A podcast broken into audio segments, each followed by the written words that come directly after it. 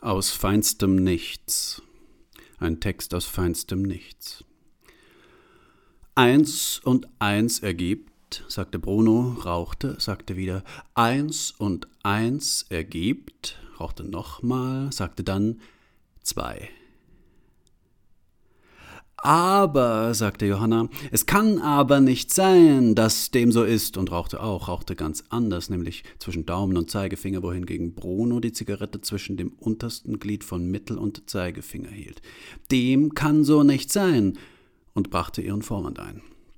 Bruno stand am Rande des Settings, das Setting glühte, und es war eine Stimmung, und sie waren zu zweit, scheinbar, sonst war niemand da, außer ein paar die Atmosphäre bereichernden Tieren ohne höheres Vermußtsein. Vermutlich Tauben, sagte Johanna. Findest du? sagte Bruno. Für mich sind das eher Ratten. Hast du gewusst, dass Ratten blind sind? Sie navigieren ganz alleine durch die Welt, damit wir uns hier über sie unterhalten können. Aber in Wirklichkeit sind sie blind und müssen ihr Echolot nutzen, um sich zurechtzufinden.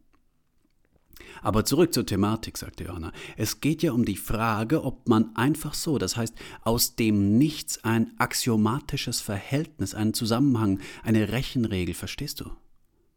Brunos Stängel glühte im Abendrot, die Lichtverhältnisse definierten sich in diesem Zusammenhang immer ausdrücklicher.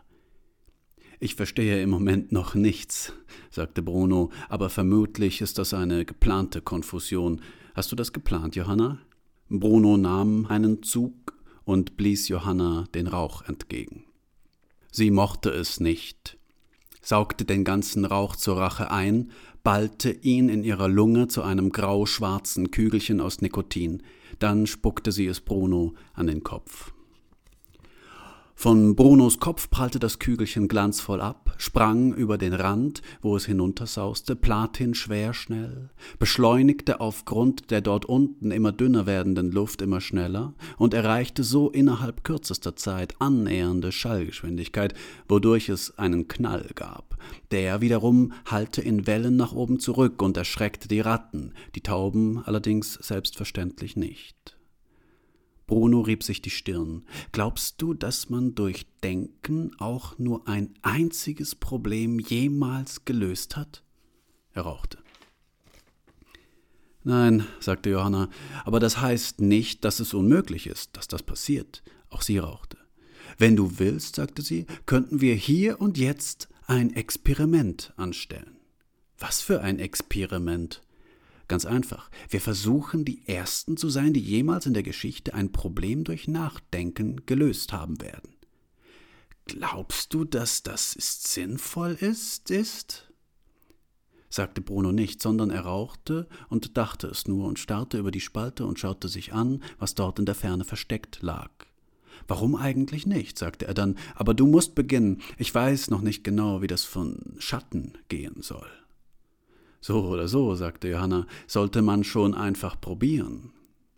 Noch ist kein Gold von den Wolken gefallen. Gut, sagte Bruno, was ist unser Ziel? Wohin soll die Reise gehen? Wie gehen wir vor? Siehst du, sagte Johanna, da liegt bereits die Dummheit. Wir müssen unsere Ideen umstellen. Nicht Ziele, nicht Reisen und auch nicht Vorgehen. Aber was denn dann, wenn wir nicht mal wissen, was? Wie sollen wir dann wissen, wie? Wir fragen uns nicht was, wir fragen uns wie, sagte Johanna und steckte sich die ganze Zigarette ganz unkonventionell in den Mund und kaute darauf herum. Sie saßen auf einer Scholle und trieben durch die Wüste und keine Oase in Sicht. Johanna spuckte den Zigarettenbrei aus wie Kautabak und sagte, Direkt lösen, nicht fragen, einfach lösen, verstehst du? Das wäre mein Ansatz. Nicht fragen, was ist eins plus eins, sondern einfach sagen, ergibt dies und das, ist das und jenes, bedeutet so und so.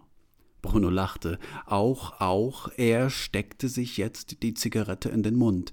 Doch die Zigarette brannte noch, und so entflammte sein ganzer Mundinnenraum. Er hatte eine glühende Scheiße im Mund, hustete, spuckte den glühenden Klumpen vor Johannas Füße.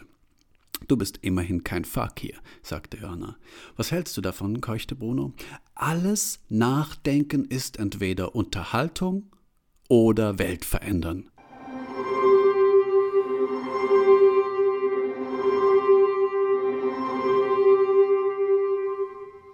Nicht schlecht, sagte Johanna. Kannst du da bitte eine Durchführung machen?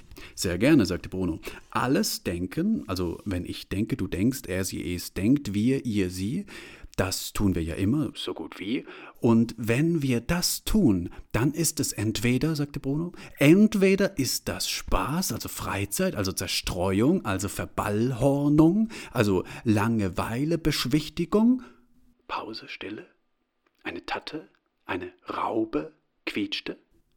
Oder, sagte Bruno, es ist Ändern, weltliches, geselliges Revoltieren, Rebellieren, Reagieren. Also, sagte Johanna, aus Gründen der Reprise ist alles Denken entweder Unterhaltung oder Weltverändern. Klingt gut. Ja, kodierte Bruno, so ist es. Das ist die Aussage. Da hatten sie was geschaffen, ein Gebäude aus reinen Gedanken. Und das ohne Fragestellung. Einfach drauf los, einfache Schöpfung aus feinstem Nichts. Wozu ist das alles gut? sagte Bruno. Wer sagt, dass es gut ist? sagte Johanna. Und wer sagt, dass es alles ist? schob sie hinterher. Und vor allem, wer sagt, dass es überhaupt eine Frage ist?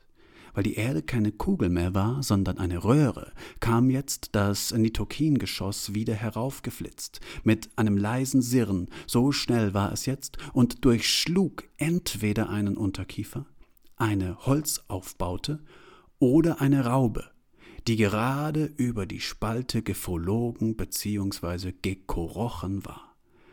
Es spritzte etwas, aber nicht sehr.